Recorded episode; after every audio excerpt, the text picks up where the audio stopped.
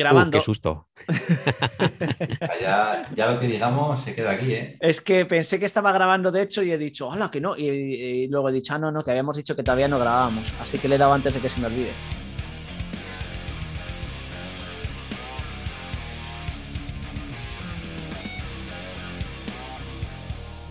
Hola, bienvenidos al podcast Con Rastrales y a lo Loco, un programa de mountain bike para viejunos pasados de moda.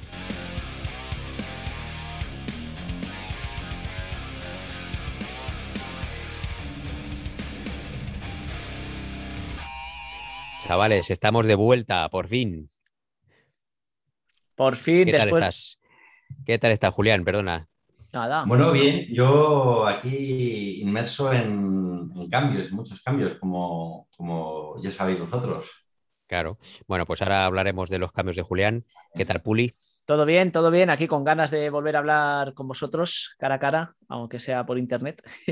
Sí, sí. Pero con bueno, ganas. ahora ya eh, hablando de los cambios, pues bueno, a, saludamos a nuestros oyentes o los pocos que nos, nos, quedan después de una pausa tan grande y vamos a excusar nuestra pausa tan grande de tres meses o cuatro, no, no, no nos acordamos eh, realmente cuándo grabamos, pues precisamente porque eh, uno de nos, con, nuestros contertulianos eh, se ha mudado. Y entonces que nos cuente un poco, Julián, los, los cambios en tu vida, un poco que han ocasionado pues que hemos retardado nuestro podcast pues bueno pues por motivos más importantes. Bueno pues yo ha habido muchos cambios en mi vida como vosotros ya sabéis.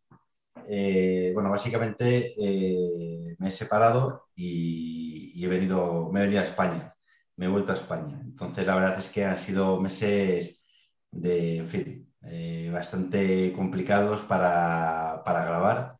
Efectivamente. y, sí. bueno pues han sido en fin, he estado bastante liado con una mudanza de casi 4.000 kilómetros, de hecho más en coche, 4.000 y pico. Eso da casi para un podcast. Es que eso da para un podcast, tío, sí, sí, pero vamos, eh, suma summarum, me, me he vuelto a, a, España, a Madrid, y bueno, estoy, la verdad es que estoy encantado viviendo en, en la sierra, que es un poco, era como mi, mi sueño de juventud. Cuando yo vivía en, en Madrid, yo siempre me imaginaba viviendo en la sierra. Eh, y bueno, ahora que me, que me volvía, pues eh, tenía, tenía bastante claro que lo que quería era, era estar cerca de las montañas, cerca del, del, campo, pues para poder hacer lo que, lo que nos gusta, ¿no? Que es montar en bici. Y vamos, el tiempo que llevo, que es poco, aquí en el piso este creo que llevo, pues hoy, hoy es martes, es que no sé si llevo dos o tres semanas, ya no lo sé, pero vamos, que he flipado, estoy flipando. ¿Dónde te has mudado a vivir? ¿Dónde te has mudado? Estoy en Alpedrete. Alpedrete. Alpedrete. Y casi no me no. mudo aquí solo por esto, ¿eh? porque digo, es que, es que me sale solo. Cada nunca la había oído esa no, rima, no, no, la había oído nunca yo. No, no, no, no, no lo digas, no lo digas que perdemos oyentes de Alpedrete. Nada. Y estarán todos igual que yo. Si es que vivir aquí es tener eso en la cabeza detrás cada vez que lo oyes o lo dices o lo lees. Entonces, pero bueno, supongo que al final uno se acostumbra. Y mmm, el sitio es precioso, la verdad es que a mí me encanta porque estás a las puertas de, un montón de caminos y de senderos. Y, mmm, y bueno, yo donde vivo es, es, estoy cerquita de, del centro del pueblo porque esto es bastante grande, o sea que te puedes ir ahí bastante lejos. Hay urbanizaciones que están más cerca de Villalba que de, que de Alpedrete, aunque pertenezcan a Alpedrete. Entonces, yo estoy cerca del pueblo que también me gusta. Eso de bajarme a dar un paseo y, bueno, pues no sé, comprar en, en la plaza del pueblo, todo eso me, me, mola mucho. Sentarte en una terraza. Muy bien. Como, como curiosidad, bueno, pues... como curiosidad, Luis, que Julián ya lo sabe, pero se ha mudado al pueblo en el sí. que yo estuve trabajando durante un año y pico en una tienda de bicicletas que se llamaba ah, Biking Bikes, que fue Sí, un sí. auténtico fracaso, que duramos un año y tres meses, me parece, pues al ladito, al ladito de donde, bueno, el mismo pueblo donde tenía, tenía la tienda Biking Bikes. Bueno, Sí. pues y bueno, que hay más tiendas ahí de bicis entonces, Molongas, Julián, en ese pueblo. Bueno, de momento he visitado ya porque he necesitado visitarla además. Eh, Por hacer un poco de propaganda gratuita, Sí. vamos. En realidad es lo que he visitado que está en, en Villalba. En Villalba, ya. Entonces, bueno, eh, por ahí he estado. Está al lado de la estación, en realidad, de los Negrales. Mm. La estación de- Bueno, pues ahora que Julián se ha mudado para allá, se ha, desi- se ha equilibrado la balanza al lado español. Entonces me he quedado solo aquí en Finlandia y ahí vosotros os quedáis en la sierra madrileña y poniéndome los dientes largos en bajadas de montañas y... Madrileña y segoviana. Sí, Sí, es- sí, sí, madrileña y segoviana, exactamente. Según dónde. sí, sí. Muy bien. Bueno, chavales, pues es que eh, ha pasado tanto tiempo que pues se nos han quedado, eh, supongo que el final de, del verano, carreras y actividades que hemos hecho ahí en el tintero, pero que yo creo que ya son muy pasadas de agua. Aunque, bueno, eh, Julián y yo nos vimos por última vez en un- nuestra carrera de Laponia de tres días, que, que bueno, se nos dio bastante bien con subidas y bajadas de literales de, de forma física y de, y, y de montañas. Pero bueno, al final acabó un poco accidentada con una rotura de, de rueda de Julián y tuvimos que abandonar. Pero bueno, estuvo bien la experiencia como despedida. Sí, sí, como despedida estuvo muy bien todo hasta, hasta la rotura de la rueda, que Sí. nos dejó ahí con un sabor agridulce, ¿no? Porque, porque se estaba dando bien, estábamos ahí luchando en, en plazas de podium y bueno, hasta que le metí contra un, bueno, un salto mal dado eh, en una zanja y la rueda de atrás cayó en todo el pico de la segunda parte de la zanja, digamos, ¿no? Y, y ahí se quedó. Así que- Y ahí comprobamos que las ruedas de carbono no son indestructibles. Qué va, Que, me, sí, sí. que me- me dijo Julián que tú estabas como una moto, Luis, en esa carrera. Bueno, no, Luis está con una moto, pero desde hace ni se sabe. O sea, Sí, ¿no? está que, él dirá lo que quiera, ¿eh? Pero va como una moto, tío. Va como un tío, como un cobete. Bueno, Un bueno, cobete. no. Porque no, como un cobete de Canarias. Un cobete. sí. Un cobete.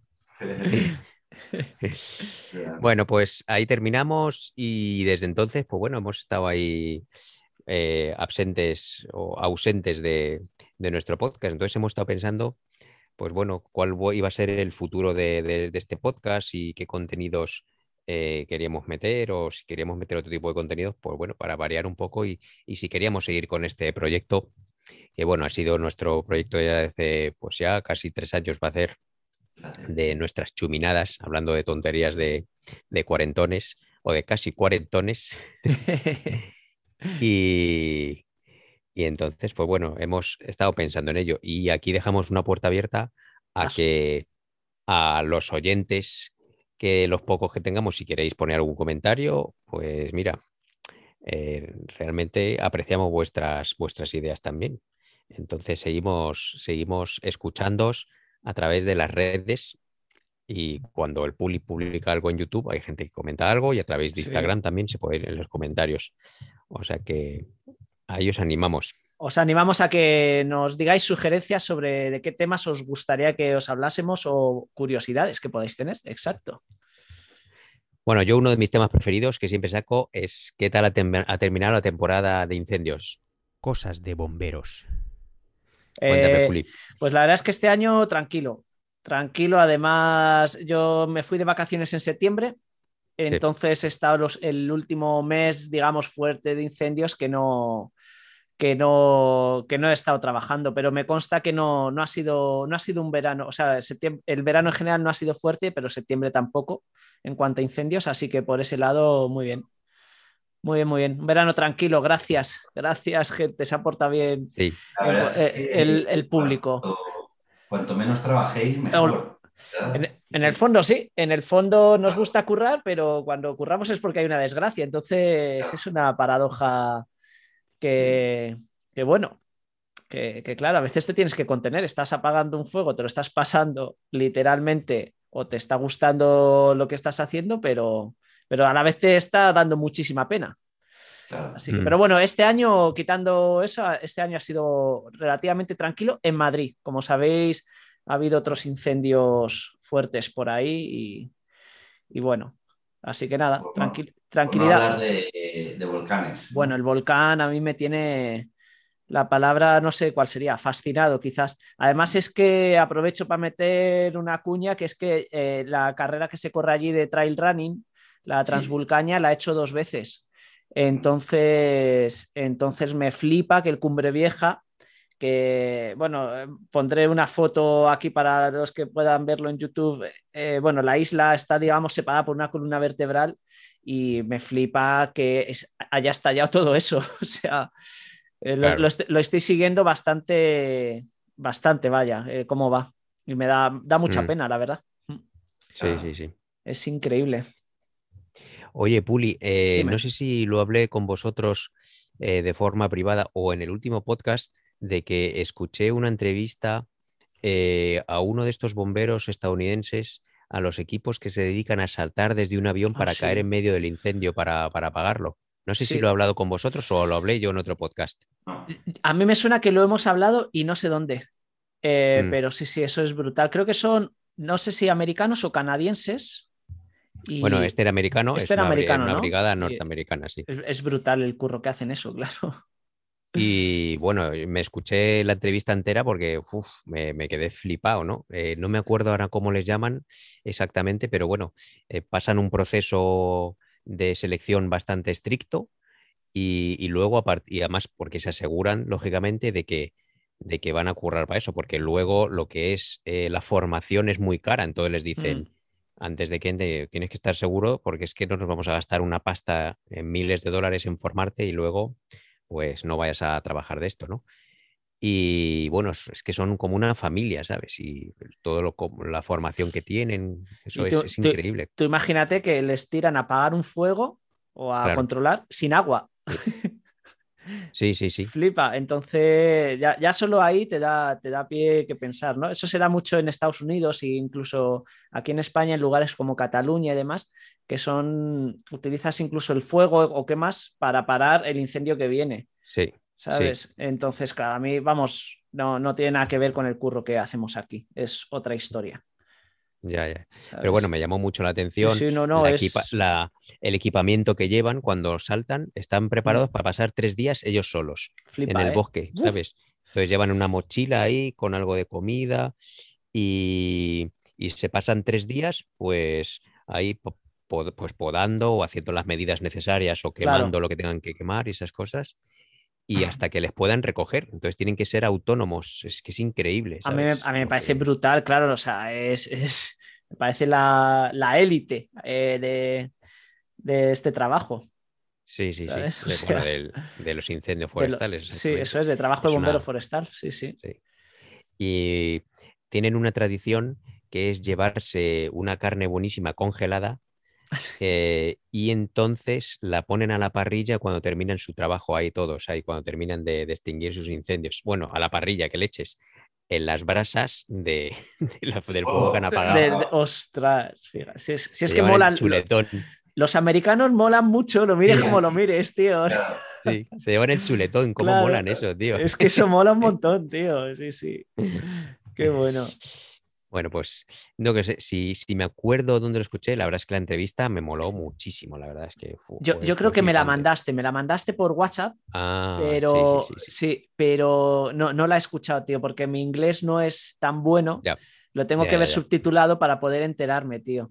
para, lo reconozco, es mi, es mi déficit ahí, un déficit que tengo. Y, no, no, la escuché por eso, lo empecé a oír y, y no me enteraba de mucho, la verdad. Ya pues yo creo que esto puede ser una sección eh, ya fija, tío, los, los incendios del Puli.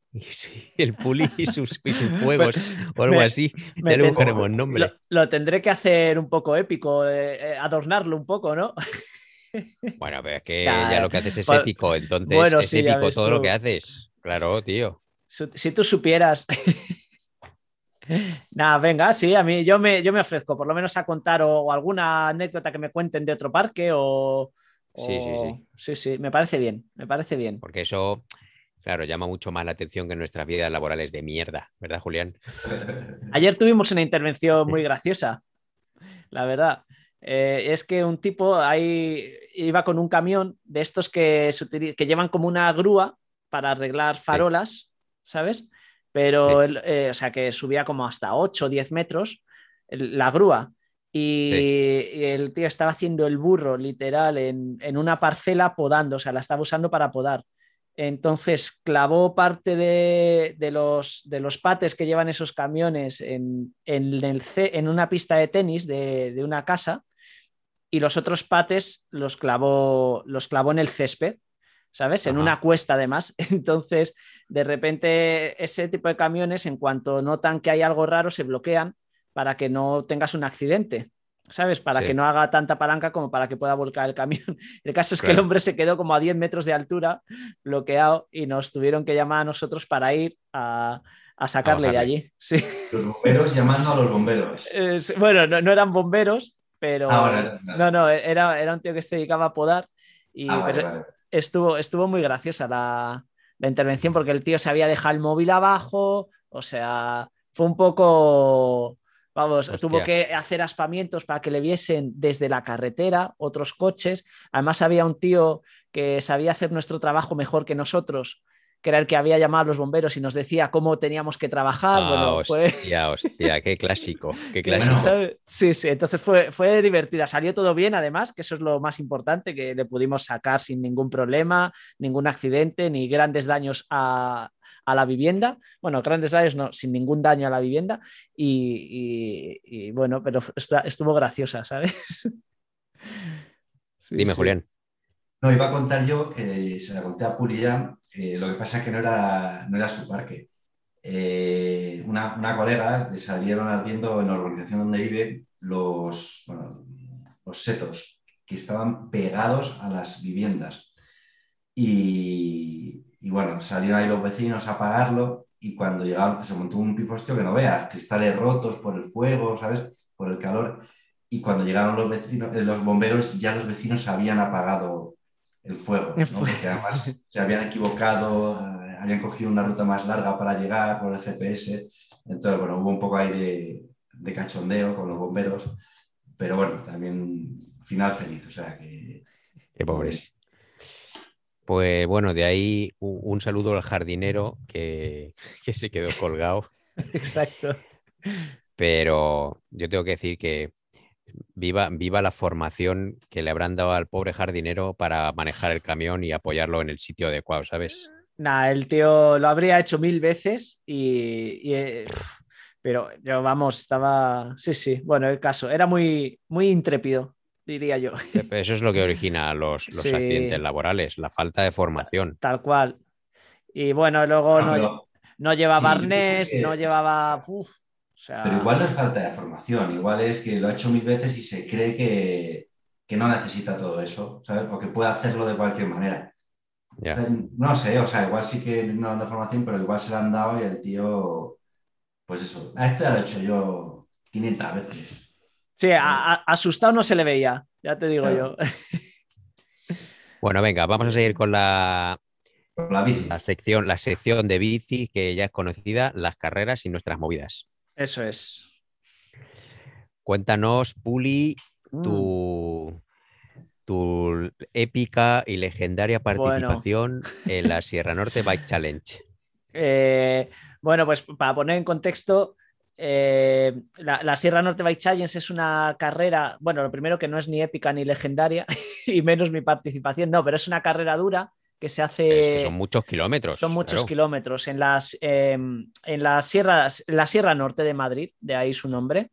En la Sierra mm. Norte de Madrid, para aquellos que no lo conozcan, es como la sierra más desconocida de Madrid. Además, mucho más desconocida que la sierra, digamos, de, de Navacerrada, del entorno de, del oeste, digamos, de Madrid, ¿no? Por donde está la bola del mundo y todo esto. Y bueno, es una prueba de 213 eh, kilómetros aproximadamente y con unos 4.000 y poco metros de desnivel positivo. Entonces, una carrera larga, dan 24 horas, no hay tiempos de corte, o sea, en principio tienes tiempo de sobra para, para, para terminarla. Y este era la segunda vez que yo la, la corría lo hice en 2019, justo el año antes del COVID. 2020 no la hice por el COVID y 2021 pues me apetecía volver, volver a intentarlo.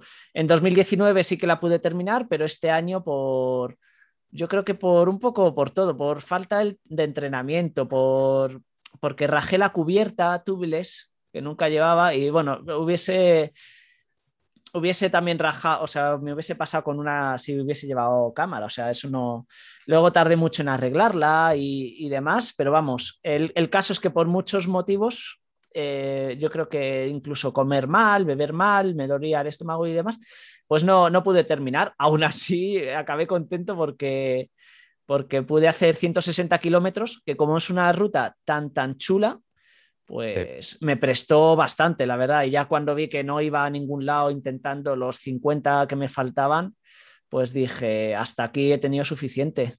Y, Además, y 50, tío. 50, muy duros. 50 muy duros, que además son la, última subida. En esos 50 creo que te vuelves a meter casi 1500 metros de desnivel positivo. Entonces llegué al kilómetro 158, realmente no era 160, era 158. Vi a mi hermano, tío, que le gusta acompañarme en estas cosas y, y esperarme en puntos estratégicos.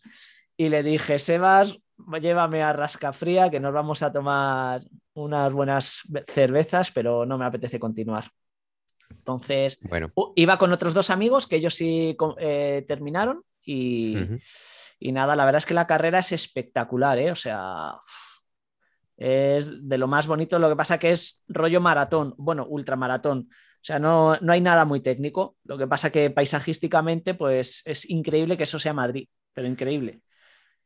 Bueno, ahí me sale la primera pregunta de haber visto tu vídeo. ¿Sí? me moló mucho, como todos tus vídeos. Y además hay un amanecer chulísimo. Sí, es verdad. ¿A qué hora se sale? Salí, a, las siete, a las siete, siete, y media de la mañana salimos esta, esta vez. Sí, además antes se salía desde Lozoya y ahora se sale desde Rascafría, que está bien porque esos 10 primeros kilómetros que hay desde Lozoya a Rascafría, eh, perdón, desde Rascafría a Lozoya son llanos eh, y luego ya empiezan mil metros de desnivel.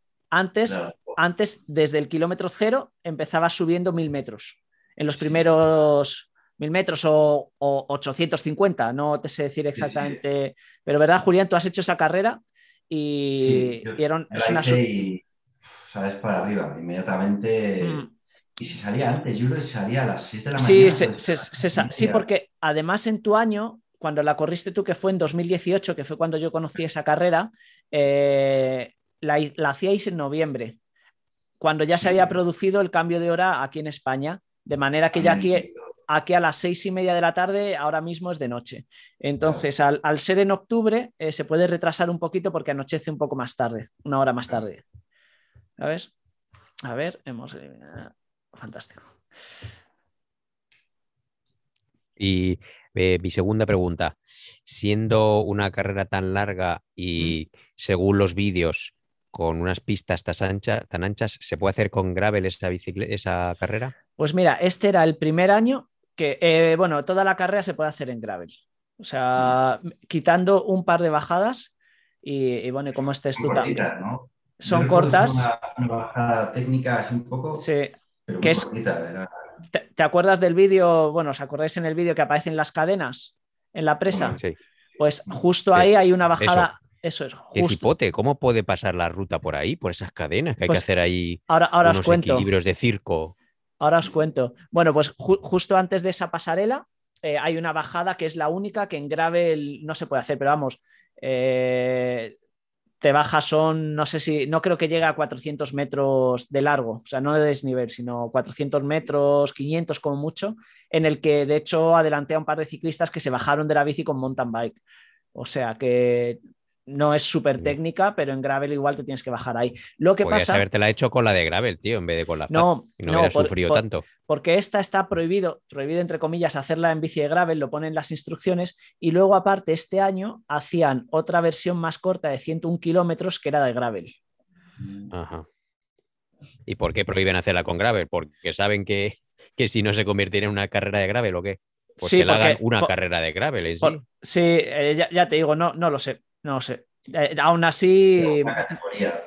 sí, una categoría. Podría hacer una categoría de fat bikes también. Pero antes había categoría de fat bike. No, no había. Lo que pasa que el Antonio de la Rosa, que es el organizador, tal, no sé qué, eh, el año que la corrí yo, como más o menos nos conocemos de vista, no somos amigos ni nada, o sea, nos llevamos bien, pero no somos amigos, me conocía de Robaniemi de, de 2016, entonces me vio llegar con la FAT antes había llegado otro chaval, éramos cuatro corriendo en Fatbike y el Antonio dijo, joder, pues, pues ya que habéis venido en Fatbike, pues vamos a hacer un podio de Fatbikes. y, y, sí, sí. y, hizo un podio de Fatbikes en los que aquel año pues eh, dio la casualidad que yo llegué segundo de cuatro Fatbikes. O sea, y, ya está. Y por eso, por eso hay imágenes en las que aparece un podium con, con Fatbikes me regaló, que fue de los mejores regalos, un grifo de cerveza, un grifo eh, para, pinchar eh, barriles de cerveza, que se lo regalé a mi hermano. Qué bueno. Sí, pero vamos, eso fue en 2019. Este año todo salió del revés. cuéntanos entonces el tema ese del paso de la presa con cadenas, cómo ah, meten por ahí. Pero, o sea, eh, los que hayáis visto el vídeo es que, o los que queráis ver el vídeo que está en mi canal, y si no pongo aquí unas imágenes, eran unas cadenas o sea, sí, sí. gordísimas. escapismo. Sí, sí. Y, sí, de Pues, pues eh, al parecer, luego indagando, porque claro, casi todo el mundo es lo que más ha comentado y tal, y luego hay un chaval que, que es cántabro, que tenía amigos que corrían ahí, que le conozco por YouTube y tal, y al parecer dos o tres días antes, o eso nos dijo la organización, esas cadenas no estaban. Entonces esas debieron, pero es que estaban soldadas, o sea, no es que estuviesen solo puestas, es que había eh, cachos de cadena que estaban soldadas. La debieron poner sin que la organización lo supiese. Y yo creo que como es una carrera tan larga y justo esa sección está lejos de muchos sitios a los que acceder, eh, pues, o sea, es difícil acceder ahí desde, o sea, el punto más cercano por un lado o por otro está lejos, o sea, está bastante aislada esa parte. Entonces, pues es que ni se pisparon los de la organización. De hecho, fue una, una cagada suya de, no, de, no, saber que, dos días antes o tres habían puesto ahí unas cadenas.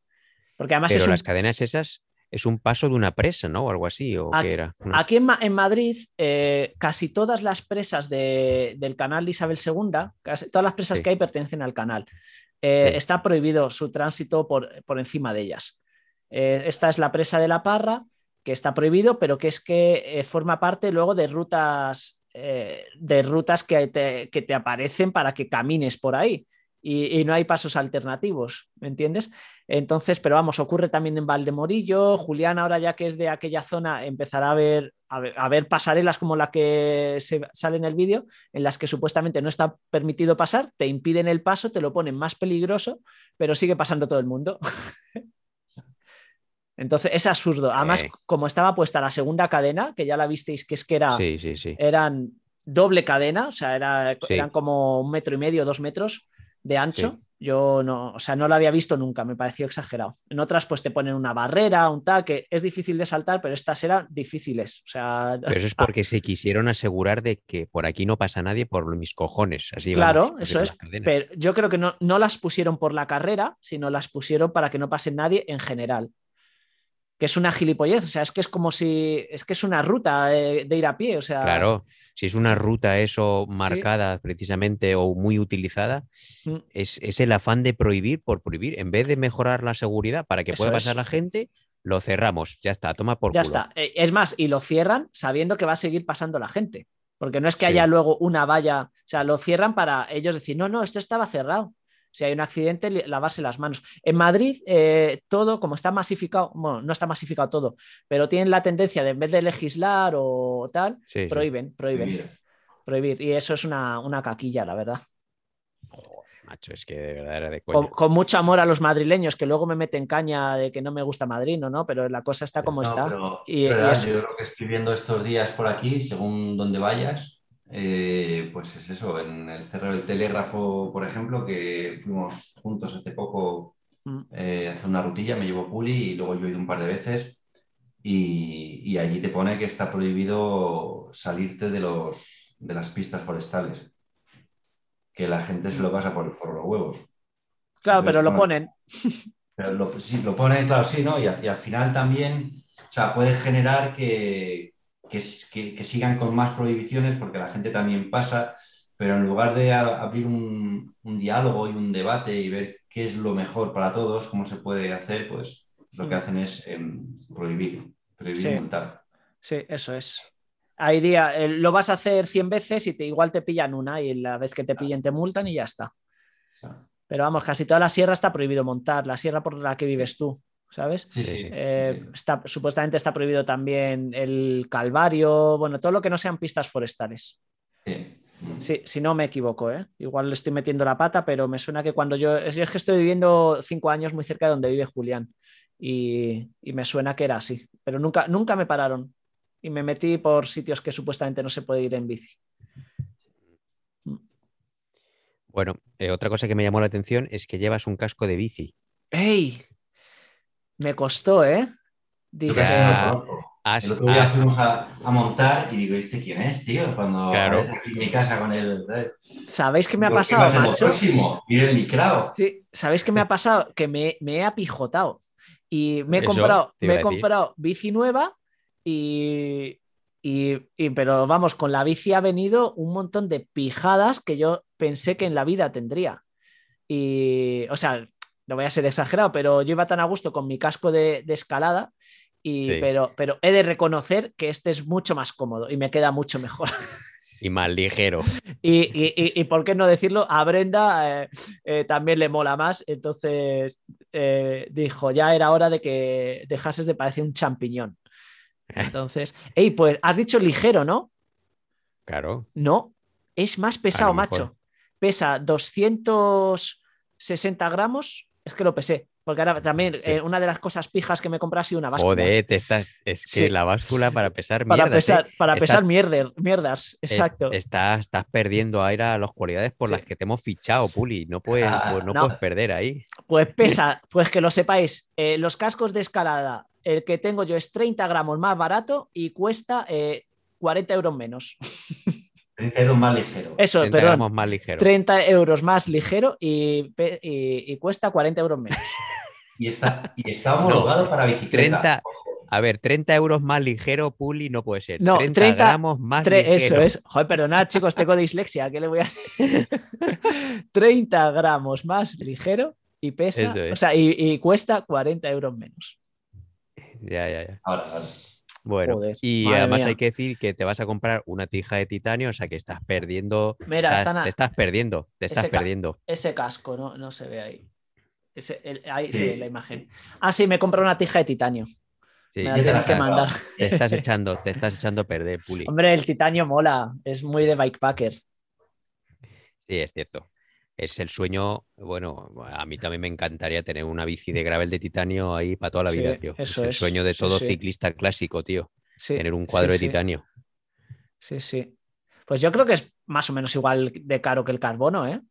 Por lo que he estado mirando. No, no, no, no. Sí. No, porque eh, no hay, hay muy pocos cuadros de titanio en el mercado, lo primero. Lo segundo, no los hacen en China, sino que los hace Sí, gente, fábricas que se dedican a ellos. fábricas. Sí. Y claro, la- el rollo artesano, tío, cuesta una pasta. Pero cuesta Entonces- un cuadro de titanio, te cuesta 2.000, los caros, 2.700 euros. Un cuadro. Eso, y un cuadro de carbono chino, 300 euros. Ah, vale. Sí, bueno, yo estaba. Est- estamos. Claro, estaba, me refería a cuadros de carbono tipo S-Works Bueno. y todo eso cuestan en torno a 2.000 y pico euros también. Sí, sí. ¿No? sí, sí. Ah, es verdad que es un poco más realmente, tampoco es tanto más. O sea, si miras un es un poco cuadro de marca que estará hecho en China también, el cuadro de carbono de marca. Taiwán, Pero- Taiwán. Están hechos en Taiwán. Taiwán, casi Taiwán. todos. Mm, sí. Pero vamos, que, que sí, sí, no, no es mucho más al final. No. Pero bueno, Eh, eh, ¿Sabes qué pasa con el titanio? Que después de estar investigando, bueno, y demás, es, yo creo que es muy difícil de hacer formas. Por ejemplo, hacer una doble suspensión de titanio es complicadísimo. Sí, sí. O sea, hacen unas mierdas de pivotes ahí eh, doble, que, que yo creo que no funcionan bien. Y con el carbono, sin embargo, puedes hacer cuadros que no sé cómo llamarlo, pero vamos, que funcionen mucho mejor a la hora de bicis dobles, sobre todo. Bicis rígidas te da un poco igual, pero Mm, sí, sí. Muy bien. Bueno, pues vamos a meter una pausa musical, ¿no? Para los oyentes, que Sí, no, va a ser un tocho. que un llevamos tocho. un rato. Algo, algo de heavy metal, ¿no? Para volver a las raíces o qué.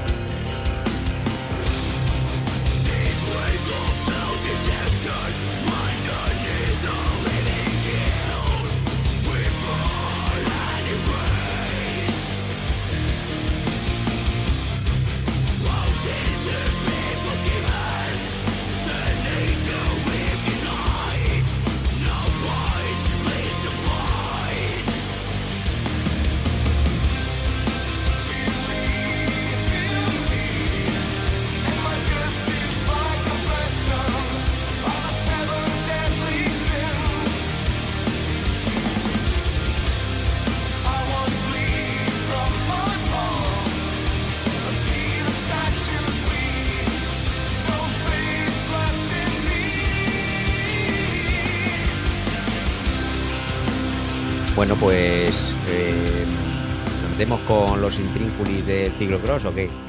Venga, tío, a ver qué, qué es lo que ha pasado en la temporada del ciclocross, tío. Sí, que Bueno, pues además yo- aquí- yo, no sé nada, nada. Esto es nuevo para Claro, mí. es que como el Puli no nos sigue, eh, no, no me sigue en, en la- en los Instagramers, pues entonces no, no tiene ni idea de lo que ha pasado. Sí, ni idea. Bueno, pues aquí ha vuelto la temporada de ciclocross a, a finales de septiembre, fue ya la primera carrera. Y entonces, pues bueno, la Copa de, de Helsinki es la más, bueno, la más popular o la más grande de aquí de Finlandia. Pues bueno, solo por población, no por otra cosa. Porque claro, cuanto más al norte, menos población. Porque de hecho hay otras tres, hay otras dos minicopas también un poco más al norte. Entonces, pues mira, está subiendo mucho la popularidad. Está cada, cada año hay más gente, cada año hay más nivel y está, está interesante la cosa porque lo hacen de una forma bastante profesional. Incluso ya les han entrevistado a los organizadores en, en otros podcasts y todo. Entonces está, tienen una visión muy buena y de hecho tienen como objetivo que aquí en Helsinki eh, se celebre, como en otros países que ha ido subiendo el nivel poco a poco, se celebre una carrera de la Copa de Europa o algo así, eh, ya quedando con, ya con permisos de la UCI y todo, para que en un futuro, pues bueno, lejano, pues puedan celebrar una, una carrera de la Copa del Mundo. Qué bueno. O sea, Sí. que est- está ahí, pues, como todo el ciclismo en general, ¿no? Cogiendo fuerza. Sí, sí, está, está cogiendo fuerza y bueno, como eh, yo creo que también gracias a- al gravel, tío. Que Hombre, vamos, otra no cosa más, Otra cosa más que le podemos agradecer al gravel es que como Sí. está juntando a gente que viene de la carretera y gente que viene de la montaña, y con, la, ge- con, los que, con las bicis de gravel hay mucha gente que dice, ¿qué es esto del ciclocross? Voy a probar.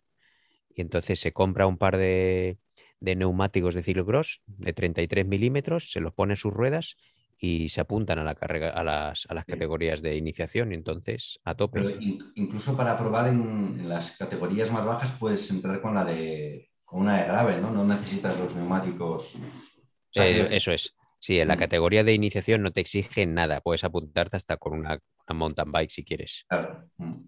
Luego ya en las siguientes categorías, en 3, 2, 1 y élite, eh, bueno, perdón, o 3, 2 y élite, pues eh, ya sí que te exigen las ruedas, las ruedas de 33 milímetros y manillar curvado. O sea, sé que si quieres tener un cuadro de mountain bike, tú le pones a un manillar de carretera y ruedas de ciclocross, se convierte entonces en una bici de ciclocross. Y en, Sí. las- en las categorías inferiores no es necesario el manillar curvado, entonces. Eh, sí, sí es necesario, excepto en la categoría de iniciación, que ahí te Ah, puedes eso, con una mountain bike. La- vale, eso, eso. La de iniciación, vale, vale. Sí, sí, sí. Bueno, pues entonces las este año ah, eh, habían, en un principio eran eh, siete carreras, luego una se cayó del calendario porque el organizador al parecer tuvo un accidente de algo, que bueno, no publicaron, pero por motivos personales la cancelaron. Y entonces se quedaron en seis carreras y, y- y este año no hemos tenido nada de barro. Yo no he hecho todas, pues también por, por coincidencias de rollos familiares y cosas, pero bueno, eh, me ha ido mejor que el año pasado en cuanto a que la primera carrera de la temporada la gané yo en mi categoría Es categoría y 2. en la categoría 2, eso es, La, en la 2. la antesala de élite, ¿no? Eso es. Dos y élite salimos en la misma carrera. Y eso sigue siendo algo que no me mola mucho porque seguimos sin distinguirnos otra vez en nuestra pelea eterna, Julián, de que cuando sales no sabes si estás corriendo o peleándote en la siguiente curva con un tío de élite o con uno de tu categoría. Y me ha pasado, de hecho la última carrera me pasó eso también, y pero bueno, en fin, no sé cuándo lo cambiarán, tío, que nos den lo- la numeración de un- los colorines diferentes, de los números que llevamos en la camiseta, ¿qué les costará cuando lo Mm. encarguen? Claro. Madre mía. Y bueno, pues las carreras han subido mucho en el nivel eh, que los, circuitos ya son circuitos muy buenos de ciclocross, los piensan muy bien. Eh, los organizadores los organiza cada club de las ciudades y, y entonces se ponen en contacto con los organizadores de estas series y ellos les dan una especie de, pautas para que eh, diseñen un recorrido de ciclocross genuino. Entonces están muy bien las carreras y molan mucho. Y bueno, pues, pues he hecho un primer puesto en una, eh, luego en otra reventé la rueda de atrás de un llantazo que no ganó para ruedas, la verdad. Joder, ya ves, ya veo, ¿eh? Sí, bueno, me, me, pillé unas ruedas nuevas, pero de aluminio normales y corrientes para poder tener dos juegos de ruedas y poder intercambiar. Y estas nuevas, pues les estoy dando unas hostias de flipar. es, bueno, eh, cada vez hay más gente que las carreras de ciclocross se corren con tubulares y sigue siendo la, pues bueno, la, porque incluso en carretera ya se está tendiendo a llevar tubles sin cámara, pero ahora, eh, pero en ciclocross es la única todavía disciplina en la que el tubular gana a pasos agigantados. Y es precisamente porque, bueno, agarra más, puedes ir con menos presión y no pinchas dando por llantazos. Amigo, ¿tú llevas tubular? Yo llevo tubles, yo no llevo tubular. Yo llevo tubles. Todavía estoy en desventaja. Pero bueno, a raíz del pinchazo y el reventón, eh, me compré mis primeros inserciones de espuma para proteger la llanta, las que se están poniendo de moda entre el mountain bike. Se están poniendo de moda y las llevaron en la París, en la, en la París Roubaix. Atención, que tenemos a, Luis, el anti-tija pija y el anti eh, mus, ¿no?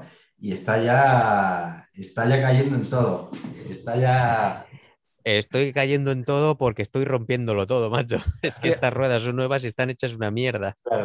Oye, Luis, que si quieres te paso, te mando mi casco de escalada, que ya no lo uso, y, ya cambiamos los roles. sí, sí, sí.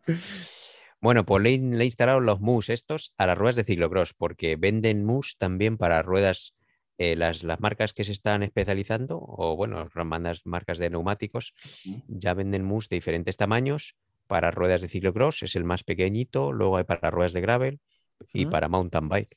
Entonces dije, bueno, pues paso de darle más hostias a la rueda y le voy a poner una mousse que además hace que la cubierta de tubles esté mejor pillada porque precisamente la mousse la presiona contra la llanta y entonces eh, se sujeta mejor a bajas presiones. Y bueno, de momento en dos carreras, pues me ha ido bien. Y tengo una pregunta, Luis. Ah. Ah, no, yo, eh, iba a preguntar si es más fácil talonarla o si, si cuesta talonar la rueda con el mus. Mm, yo, creo que es que creo que va por, por, marcas y por experiencias, porque claro, hay tantas opiniones de esto es imposible, no sé qué. A mí no me costó nada. Yo le he puesto eh, unas espumas marca tu bolito que lo primero porque no encontré muchas que hicieran para tamaño de ciclocross. Había unas Vitoria, pero que vi que era una chapuza porque había que unir, eh, te venía como dos tiras de espuma y luego tenías que, tenías que unirlas tú con una, con una brida dentro de la, de la, del neumático, ¿sabes? Y eso me pareció una chapuza. Entonces vi que tu bolito tenía unas espumas también de estas, tamaño de ciclocross, y súper ligeras, 16 gramos por espuma, y que venía completo el aro. Entonces queda bastante apretado dentro de la, de la llanta y luego metes la perdón, metes primero un flanco de la cubierta, luego la espuma, luego la llenas del líquido y luego metes el otro flanco poco a poco, metiendo el dedo para que y vas metiéndolo, vas calzando con el dedo hasta, hasta que se meta toda la cubierta alrededor. Y, no me costó mucho, la verdad. Y hace falta una válvula especial, porque he visto unas válvulas que tienen el aire que sale de lado, ¿no? Sale por un agujero lateral, mejor dicho, en, vez de, en vez de por un agujero. Mm. ¿Esas te, vienen en el kit? Sí, claro, puedes comprarlo solo la espuma, pero yo compré el kit de las dos espumas con las válvulas. Porque, claro, si es una válvula normal, el, aire no sale porque choca con el espumón, la válvula. Claro. Entonces, tiene que ser que salga lateral. Lateral. Mm. Sí. Muy, interesante, sí. Al final, ¿se las vas a meter también a las de montaña? Me comentaste. Eh, pues bueno, eh, viendo tu experiencia en Sariselka, puede que sí que le meta unas a las, a las de montaña. No lo sé. Como como al final nuestro proyecto de Canadá, pues de momento no va a funcionar, que ya, ya lo anuncio que mi sueño o nuestro sueño eh, común de apuntarnos a la BC Bike Race, de momento se sigue posponiendo por fechas, pues este año tampoco vamos a ir. Entonces, pues no lo sé, ya veré. Pero allí, allí sí que las hubiera puesto porque hay unos senderos y unas cachorrocas que habría que proteger la rueda. Entonces, pues bueno. Tengo dos preguntas, Luis, sobre eso. Eh, ¿Es muy pesado el kit? O sea, ¿le, mete mucho peso o no, no tiene pinta, no? Mm, supongo que ahí tendrás que eh, eh, poner una balanza si después de haberte gastado una pasta en ruedas súper ligeras, luego quieres meterle más peso, ¿no? Ya. Pues, pero, ¿cuánto suele pesar? ¿Lo has, ¿Lo has pesado o te sabes las especificaciones? Sí, el este, pero es una espuma más pequeñita que una de mountain bike, porque esta es mucho más finita. Pero este son solo 16 gramos por espuma, o sea, 32 gramos. Vamos, merece la pena de todas, todas. Y, otra pregunta para aclarar. Eh, no te libra de pinchazos, realmente solo para poder llevar menos presión. O sea, no te libra de pinchazos, me refiero, no es una banda antipinchazos, es simplemente para que si la llevas con menos presión, no dar un, no golpear, ¿no? No golpear la, la llanta. Bueno, no es que no te libre, proteges la llanta, y, pero también te libra del reventón, o sea, del pinchazo que se produce cuando la llanta toca el suelo. Eso, eso también te, te, libra, porque, porque realmente la espuma toca o amortigua un poco más Vale. Eh, bueno, no, es que te libre al 100%, no es como, en fin, mm. siempre se puede pinchar el condón, pues lo mismo, la espuma también puede llegar a, romperse. Vale, vale, ok, era para aclararlo ahí, por si alguno no, lo tenía claro en la... Es que he visto, he visto otras soluciones como la que lleva tu amado Daniel Reis este o, como el youtuber este, que la, la Titan Desert llevaba una especie de espumón que se pone precisamente alrededor, o sea, eh, esto es todo lo contrario. Eh, va es una espuma sobre la cubierta. Que está exactamente por dentro de la cubierta y va con cámara dentro, ¿sabes? Entonces es como un espumón que protege, hace como una de, hace como una banda antipinchazos gordísima encima y luego tienes que meterle cámaras. Pero a mí eso me parece, bueno, me tiene pesadísimo. Pero es que no es solo por el peso que le añades que sean 50 gramos, tú, tú tienes que pensar que por física son 50 gramos de inercia de, rotación en la parte de fuera de la rueda, que es donde no quieres que pese precisamente en la rueda. Ya. Entonces, eso es lo que no me mola nada. Cuanto más peso lleves en la cubierta, pues más te cuesta hacerla girar, tío, en un principio. Y hablando de costar, ¿cuánto cuesta? ¿Es muy caro el kit? Mm, bueno, el kit este sí me costó, hombre, es caro en relación a lo que estás comprando, que son dos churritos de estos de la piscina, ¿sabes? Son dos espumones que eso les tiene que costar un euro hacerlo, tío, como muchísimo, ¿sabes? En la fábrica, en la fabricación. Ya. Eso es, eso es como las, las, las chanclas, estas crocs de espuma que llevamos todos, que eso es, una, eso es una inyección de espuma que hacen pum y las venden, tío, a 70 euros cada, pues, pues aquí peor porque cuesta 70 euros el kit este de tu bolito. No me lo esperaba tan caro. Sí, tío. Son 70 euros las dos espumas más las dos válvulas. ¿Y, cuánto dura supuestamente? No, dura bastante. Sí, ¿no? Dura bastante y además la espuma está, eh, está bien hecha porque no absorbe el líquido antipinchazos, porque hay otras que son de menos calidad y lo absorben. Entonces se queda eso como una esponja que va cogiendo ahí peso, ¿sabes? y líquido. A ver, perdona, ¿eh? es que nos estamos desviando del tema. Estamos hablando aquí de Pumas, de hace ni se sabe, y estamos hablando de las carreras. Y es que, o sea, yo me estoy mordiendo la lengua, tío, ¿sabes? Bueno, venga. Bueno, pues seguimos con las series estas. Y entonces, eh, pues bueno, un pinchazo. Luego hice un otro tercer puesto en, el circuito yo creo, más difícil de, la, de las series estas, que es en Porvo, que es un circuito pues, súper técnico es para mí Copa del Mundo, vamos, porque vamos, tiene muchísima arena, muchísimas curvas. Yo lo pasé fatal ahí en ese circuito, demasiado, demasiado técnico. Mira, hablaba con Julián de esto, es que el ciclocross es una disciplina que no, que no, no te permite fallos, ¿sabes? Lo primero, porque es una carrera muy cortita, son, es una hora de carrera.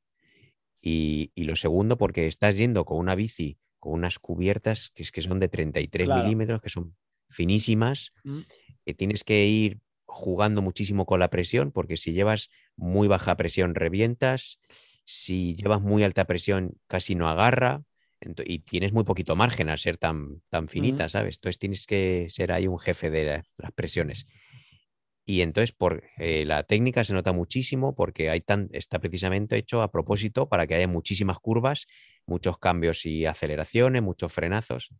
Y entonces cada vez que tienes un fallito, el de delante te saca un segundo, eh, un segundo y medio, y eso se va acumulando a la vez a, pues imagínate, 30 curvas o 40 curvas en una sola vuelta y das 6 o 7 vueltas, pues claro, pues al final te, va siendo imposible acercarte al de delante o al que tiene mejor técnica que tú. Y es una putada.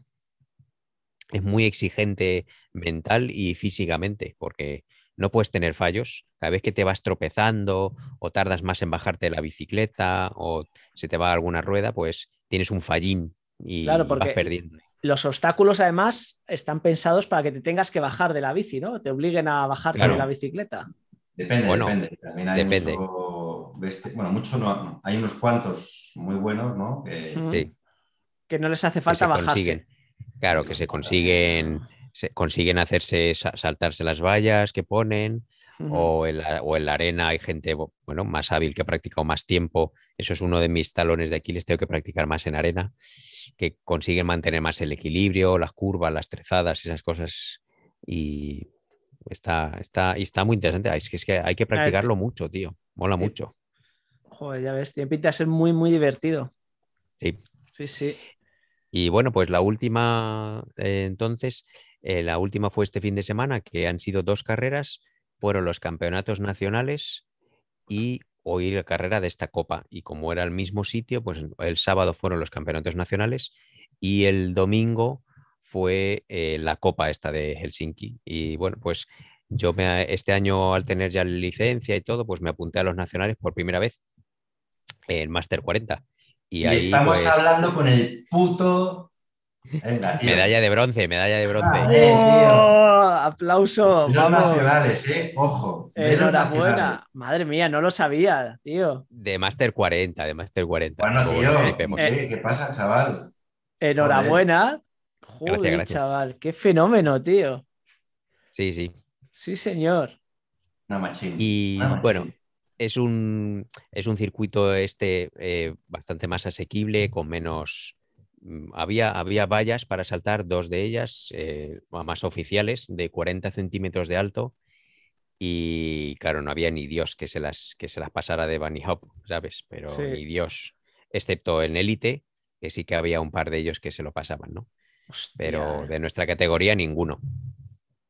¿Tú te las pasas, Luis? ¿Las saltas las más bajitas de Bunny Hop o te bajas? Tú sí, No, no, las más bajitas sí, porque en la primera carrera la que gané había dos, dos vallas también de esas que tendrían, no, no sé, 25 centímetros o algo así, como mucho. Y ahí sí que me las saltaba y ahí se notaba muchísimo, claro, es que te las saltas y pasas a todo Dios, aunque pasen corriendo muy rápido, pero tienen que frenarse mucho más que tú y tienen que volver a subirse a la bici y volver a acelerar. Claro. Entonces ahí ganabas mucho. Joder. Sí. Bueno, pues esa carrera, la de Master 40, las pasé bastante putis, la verdad, y, y me cargué la rueda adelante también, de paso. Por favor, algún patrocinador de ruedas. Eh, sí, sí, sí, estáis hablando con un eh, tercer puesto campeonatos nacionales de Finlandia. Mm. Eso es, eso es. Necesita ruedas, no digo más. Bueno, pues por, por resumir, me cargué la rueda chocándome eh, con uno de mis contrincantes y le jodí el cambio de atrás a él. Porque. Eso es morir, morir, matando, lo, lo llaman aquí. Joder, madre mía. Es que me iba frenando en cada curva. El tío era un tío muy grandote, un triatleta eh, belga, además, y, el tío tenía muchísima potencia. O sea, cada vez que salíamos de las curvas me costaba seguirle muchísimo, pero en las zonas técnicas me frenaba y me jodía porque no me dejaba adelantarle. Iba cambiando de un lado a otro y en una de las eh, curvas intenté adelantarle, iba yo con mucha velocidad para cogiendo un poco de inercia y él cambió, cambió de línea y me choqué con su cambio trasero, un cambio electrónico. Julián, apúntate esto, que como te golpeen, te lo joden. No, ya he hablado con más gente que lo tiene. estos Sí. días y le han- o sea, he visto cómo tienen de, de- de tocado Sí. y nada, esto aguanta, hombre, se puede joder, imagino, como, Sí, ¿sabes? sí. Como Pero todo. no, es como todo. No, yo bueno. creo Como que- todo. Yo, yo no sé si le jodí el cambio o no. Está claro que él tuvo que bajarse de la bici para, porque dice que no le cambiaba los piñones de abajo. Creo que le doblé la patilla del cuadro, pero bueno, eso Ah, lo puede cambiar. Claro, claro. Y bueno, pues ahí le di un ostión, el tío tuvo que bajar y aún así, en la última vuelta eh, pasó que al correr con la categoría de junior, ellos corrían una, una vuelta menos y en nuestra penúltima vuelta a ellos les indicaron que les quedaba solo una vuelta y dieron la Uh, campanada claro. famosa. Y yo, pues con toda la adrenalina y todo, pensé que solo me quedaba a mí una vuelta. En ese momento iba en segunda posición y con el belga este pisándome los talones y lo di todo, o sea, me dejé los huevos en esa última vuelta y cuando terminamos esa vuelta yo ya estaba prácticamente levantando la mano cuando me señalan el cartel de que era última vuelta para mí Buah. Y ahí se me cayó el mundo, se me cayó el mundo, el mundo del glucógeno se me cayó porque me dio un bajón que es que, bueno, me cogió este tío en la recta, en esa en la entrada a Yo meta. me imagino que ahí llegas con las piernas súper duras, tío, de meter el último achuchón Claro, y eh. de repente descubres que Sí. tienes que dar otra vuelta, ¿no? Claro. Y entonces descubres que te quedan ocho minutos de lo mismo, otra vez de sufrir, de subir para abajo. Entonces me adelantó ahí en ese momento de incertidumbre y no le pude volver a coger. Estuvo lo mismo, 10 metros ahí todo el rato, pero es que no conseguí cogerle. Y los pasé putas. Pero bueno, en fin, cuando terminé, realmente ni siquiera yo no sabía que había quedado en el podium tampoco, porque terminé de mala leche y fue mi mujer la que me dijo, pero si has quedado tercero. Y yo estaba cabreadísimo. Me dice, pero si has quedado tercero. Se te lo he ido cantando yo toda la carrera. Y le he dicho, ah, pues eras tú la que me decías las posiciones. Sí, ¿no me escuchabas o Ah, pero qué? que has venido, has venido a verme. sí. Sí, sí, vino a verme, vino a verme. Joder. Y entonces yo, y yo le dije, ah, joder, pues claro, yo escuchaba a una chica que subiendo las escaleras, porque había unos escalones largos que subir, me gritaba, vas segundo, vas segundo. Y yo, eras tú. Y me dice, claro, si era yo, coño. Yo creía, yo no sabía ni que era ella, tío. Vas ahí con todo, con todo el lactato, tío, en el cerebro, no te enteras de nada, macho. Claro. Sí, sí. Pues fíjate, medalla de bronce de los nacionales, tío. Muy fuerte. Es muy espérate. fuerte, Luis, ¿eh? Es que Bueno. todavía al día siguiente tenía carrera otra vez, como los auténticos pros, ¿sabes? Claro, eso- como los Pros pros. que hacen dos o tres carreras en el fin de semana. Joder. Como los pros de ciclocross. Bueno, eh, esto como anécdota también, que al subir al podium me ponen la medalla y al, ba- al bajar del podium me dice uno, uno de los organizadores, me dice, Luis, eh, bueno, él como ya me conoce de nombre, eh, que sepas que hay que subir al podium de los campeonatos nacionales con la camiseta del club. Ah, sí. tienes que poner con tu Y yo iba con un abrigo, mi abrigo de invierno ahí que está pelado de frío. Y le digo, pero es que yo no tengo camiseta de mi club. Y me dice, ¿cómo que no tienes? Y le digo, pues que yo no tengo camiseta de mi club, ¿qué quieres que le haga? Dice, bueno, pues que sepas que te pueden multar. ¿En ¿sabes? serio? Pues Joder, bueno, pues sí, supongo ¿Pero que te podrán quitar, te podrán? Una sanción a nivel de federación, eso. eso es, una sanción a nivel de federación y que te, quitarán- te quitarán puntos UCI o algo así. Yo qué sé, tío. Diez- Ostras. 10.000 francos franceses te pueden poner de multa. Joder. Los francos, ah, los francos suizos, ¿verdad? Que los de la UCI ponen las multas en francos suizos, sí. Sí, pero bueno, yo le dije, pues mira, cuando me den a mí una camiseta los del club gratuita, que me las tengo que pagar ya todas, pues, o con el dinero del premio, no te jode que me dieron una rosa. Eso es el premio de, de Master 40, una rosa, Una- muy romántico, Bueno, muy y la romántico. medalla, y la medalla, tío. la medalla y el medallón. Claro, sí, el medallón. Bueno, al día siguiente había también carrera de la Copa y como por la tarde pues conseguí echarme una medio siesta y me sentí pues de piernas que no estaba muy cargado, pues me apunté esa misma noche a la carrera del día siguiente. Y se me dio mejor, quedé segundo en la carrera al día siguiente, Qué con barbaridad. más, más contrincantes, lo que pasa que había un pelín menos de, de- de nivel, supongo. El belga este no estaba, el tío, el tío cobarde, pero bueno, Me le, le jodiste el cambio, Luis. sí, claro, Estaba- puede, puede ser por eso. Puede ser, puede ser por eso también. Y bueno, pues quedé segundo y muy contento porque la verdad es que me encontré bastante bien y como gracias a Julián que me dijo, tú ahora ya corres sin ninguna presión y olvídate de los resultados, no sé cuánto. Y le hice caso y salí bastante más relajado y es que lo noté, macho. O sea, cuando alguien te dice, tú no te preocupes, ve a disfrutar, pues me hizo efecto, es que lo que me dice Julián me toca el corazón, ¿sabes? no, pero venías, tío, fíjate, venías a hacer un en el día anterior, en los nacionales, además. O sea, que es que es como algo, joder, es, casi como tocar techo, ¿sabes? Ahí de, de ciclocross, de repente, en, tío. En nuestro, en nuestro, a nuestro nivel, sí, eh, ya estamos tocando techo. Entonces, joder, luego, vale, tienes la copa en la que vas además súper bien. Eh, sí. vamos, que eh, no sé si, bueno, no la vas a ganar porque, porque te has perdido una carrera o dos, ¿no? Una... Bueno, claro, me, eh, he perdido dos carreras, una que no asistí por viaje familiar, otra, por la rueda. otra, otra por el pinchazo. Entonces, claro, la, quiero decir, las series ya las ha ganado un tío que precisamente le gané en esta, en esta carrera de, claro. Entonces, esa presión ya lo tienes, porque como yo tampoco te la estás jugando, tío, o sea, vienes de, hacer un bronce que sabe a, gloria, bendita. Sí, sí. Y luego tienes eh, lo otro que tampoco lo vas a ganar ya, pero que bueno, que puedes hacer un podium o no, pero que qué más da, tío, ¿sabes? O sea, ya es eso, sí. Pues claro que sí. Mm. Pues bueno, pues en fin, que salí a disfrutar y me lo pasé muy bien y de hecho corrí ahí con estrategia. La primera vez que corro con estrategia en ciclocross, porque normalmente yo salgo ahí con la lengua afuera y vas a morir. Esta vez no, esta vez la primera vuelta fuerte, luego la y después estuve ahí reculando, yo pasé de tirar, me puse ahí a chupar rueda y esas cosas y se notó muchísimo. Dije, esto ya como los pros, aquí controlando la carrera. Va sobrado, iba sobrado, tío. Pues bueno, pero bueno, tengo que decir que lo mismo, por el mismo error de la organización, eh, de que uno que me adelantó yo pensaba que era de élite, pero no, era de nuestra categoría y es el tío que luego no le pude coger.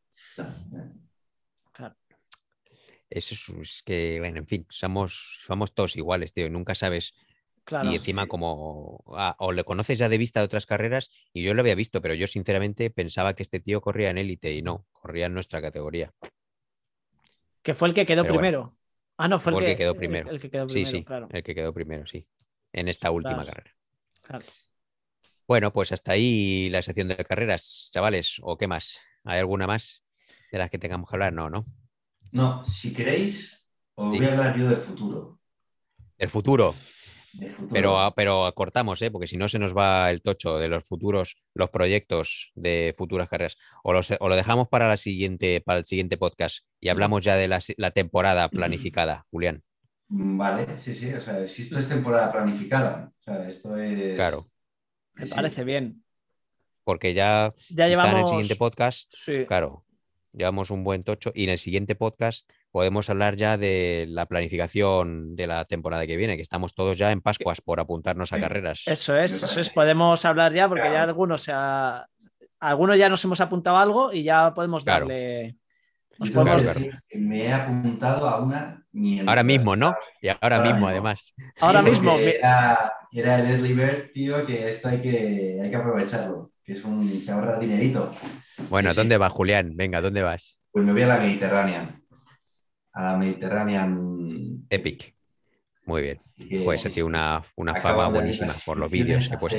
Hace 11 minutos han, han visto las inscripciones y había un precio especial y digo, esto no lo tengo, no, no lo quiero dejar pasar.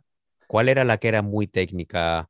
Eh, la, Mediterranean Epic o la Costa Blanca Bike Race? ¿Cuál de las ah, dos? tú, pues ya me haces dudar. Yo creía que era esta.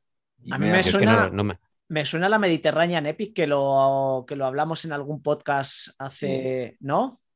¿O no? Sí, yo, diría que esta, ¿eh? O sea, a mí me suena que esta, por lo menos la zona es un poco así, ¿sabes? Que es bastante rota y mucho sendero. Sí, sí, es que una, una de las dos eh, por los vídeos que había visto y lo que decía la peña, que era súper técnica. y era... la Mediterránea, sí, sí. Y tiene también un subidón que es épico, también, si no me equivoco. ¿Sabes? Así estos de, mm, Qué envidia, qué envidia. Oye, qué bien, pues. Bueno, tío, este me llevó el otro día un. Mira, con esto si queréis, terminamos.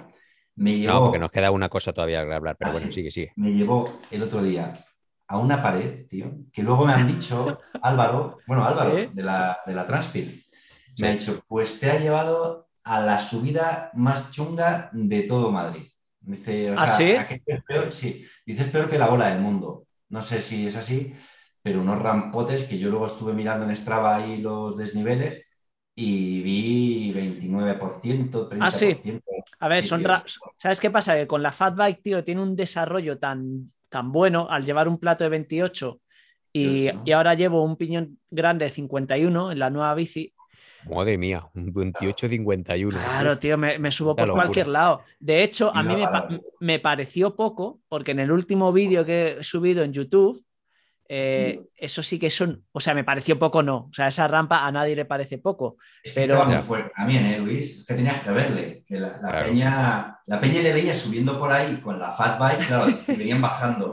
Y dirían, ¿dónde va este? Pues iba tan pancho. No, pero, pero es por el desarrollo, o sea, contar con 28 de, de plato y un 51, es que te subes por cualquier lado. Pero es Sí. que el, hacía el día anterior o algo así, eso, el día anterior había estado en una rampa que para que os hagáis una idea, en 3,3 kilómetros, 662 metros de desnivel. Joder, O sea, Madre mía.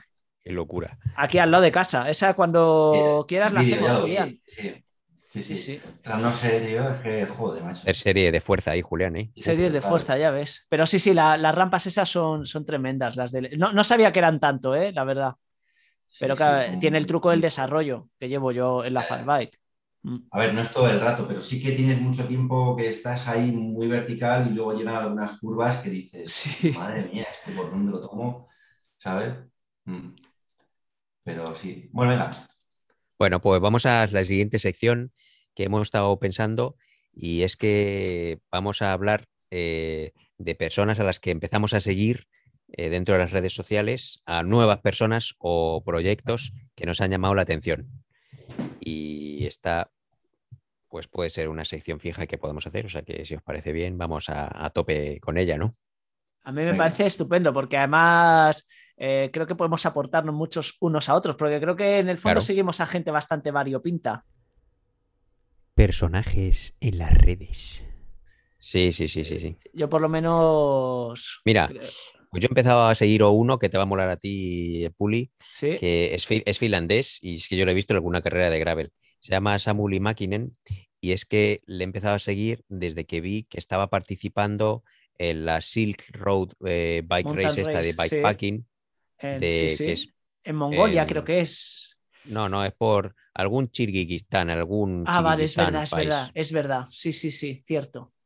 Y es, es una, una carrera que me fascina tanto desde que vi un documental, el vídeo, todo eso, que dije, hostia, se ha apuntado un finlandés ahí. Entonces empecé a seguir su cuenta del Instagram. Y claro, tiene unas fotos, unos, unos sitios, unos recorridos increíbles ahí en pleno desierto, subiendo unos puertos de montaña ahí a, a 5.000 metros, tío, con carteles rusos de la antigua Unión Sí, sí, Soviética sí. por ahí. Bueno, esa, carrera es increíble, ¿eh? Yo esa la tengo como sí. algo quijotesco. muy que- alta. Sí, como La que algún- alta en el... O sea, la tengo como que, por- eh, vamos, que me encantaría algún día. Como Sí. un. Esa sería brutal. ¿Cómo se llamaba el tipo? El ¿Has tipo se llama Samuli, Samuli Sí. y Makinen, y la primera A es con A con, con diéresis arriba, Makinen. Vale. Y mola mucho, la verdad, porque tiene unas fotos guapísimas y bueno, en fin, por ser finlandés y por participar en esa carrera, empecé a seguirle y me, me llamó la atención. Y es un tío muy majete y bueno, me moló, me moló su participación, claro, estuvo, estuvo muy guay el viaje. Sí, Pues, pues nada, desde aquí a todos que empecéis a seguir a esta gente, que también mola mucho. No todo Eso. es Tour de Francia. eso es, eso Eh, es. Que hay gente muy, son- muy interesante por ahí. Y bueno, tengo que decir que he dejado de seguir a Emily Batty. No, no. Sí, sí, sí. Bueno, me sorprende. Esto... Pues, pues reíros, reíros, pero me he cansado. Me he cansado de que solo pone eh, instas de, de su Porsche de Canadá, del maquillaje que se pone, porque como ya no, ya no corre la Copa del Mundo, de hecho ha hecho la BC Bike Race esta última de este año, en octubre, y ha puesto poquísimas fotos, no ha hecho nada de la, de la carrera. ¿Cuál? Y me he Perdona, que no, no he oído la, La carrera que era. Ah, vale, la BC. La BC La- Bike Race, la que sí, queríamos hacer la, Julián la y British. Columbia esta, sí. Eso es. Pues ella la ha hecho ahora en octubre y, ha puesto poquísimo o nada. Bueno, de hecho, muy poquito. Ganó, ganó en mixtas con su marido en la categoría de parejas mixtas. y, me he cansado de, de, sus moñeces de pija Barbie y la he dejado de seguir. O sea que también apunto que dejo de seguir a personas cuando me aburren sus, sus cuentas y sus publicaciones. Cuando, perfecto, la verdad, es lo que hay que hacer, para eso están las redes sociales. Claro. a, a Paulín? Y a Paulín también, y, justo te iba a decir ahora, Julián, ¿tú qué opinas? Yo es que estoy así, ¿eh? Ah, ya, no, ya no puedo más. claro, es más, yo, las veo como Instagrames estas de lifestyle. O sea, lifestyle, no lifestyle como el mountain bike es un estilo de vida, ¿no? no, es, es, el lifestyle de con moda y rollos de estos que al final mm, te cuentan cosas que dices, joder, si a mí tú me molas como... Como, eras. Claro. No con los modelitos que te pones y con, pues eso, con el coche o con la comida que has tenido con no sé quién, ¿sabes? Pues estoy ya como, como su ex, tío, como el pobre Julien estoy a esto ya de dejar de ah, seguirla, ¿sabes? ¿Lo han dejado? Claro, ya no viven juntos, lo han dejado, tío. Hostia. Pues no la dejes, no lo dejes porque no sabes. No, no, no, digo, o sea, me refiero porque te vas a perder luego lo que puede pasar cuando encuentras el siguiente, ¿sabes? Entonces. pues, Ah, sí, ¿para qué? ¿Para cuál será su siguiente novio que la aguante, no? Madre mía. Como dice nuestro colega Ángel Layos, hay que tiene una pinta de ser insoportable la piba esa, pero bueno. Muy bien. Bueno, pues tenéis vosotros alguien más. Eh, os lo he dicho así muy repentinamente esta nueva idea, pero si se os ocurre y si no, pues, lo dejamos, pues, chavales. Venga, pues yo rápidamente, ahora que hablas de los Layos, tío, eh, estuve ayer montando con los Layos Brothers, tío. Sí. Y, la verdad es que el hermano, Sergio, Sergio Layos, joder, es que es una máquina, tío. O sea, es una, o sea él, es un, vosotros ya lo conocéis, eh, hace BMX, freestyle en, en bañeras y esto, y es alucinante. Pero luego le mete mucho al enduro, que el enduro lo tiene como una forma de entrenamiento. Y de hecho empezó a hacer enduro para recuperarse de una lesión. Y a mí eso me explica también. Digo, pero ¿cómo te metes a hacer enduro para recuperarte de una lesión, no? Y, y la verdad es que fue una, una pasada verle bajar quiero decir, iba tranquilamente él, delante, pues yo por ejemplo estuve detrás de él en un par de bajadas y él iba tranquilamente. Pero es que le ves, tío, y cómo va colocando la bici, pega un saltito que parece una chorrada, pero que dices, joder, tío, o sea, claro. ponen la bici donde quieren. pero tú estás hablando ahora mismo de la realidad, pero estamos hablando de las, cuentas, las cuentas del Insta. ¿Mola su cuenta del Insta? La, mola, sí, si te gustan, eh, a mí sí me molan, ¿sabes? Si te mola el tema de saltos y flow y cosas de estas, la verdad es que está guay. pues entonces nos la apuntamos. Su cuenta es, Sergio Layos. Sir Layos. ah, vale. Sir Layos con Y. No. A Layos, es con Y, sí, claro. Vale, vale. Sí, sí. Sí, es con Y, sí, sí. Sir Layos, pues nos apuntamos a tu cuenta.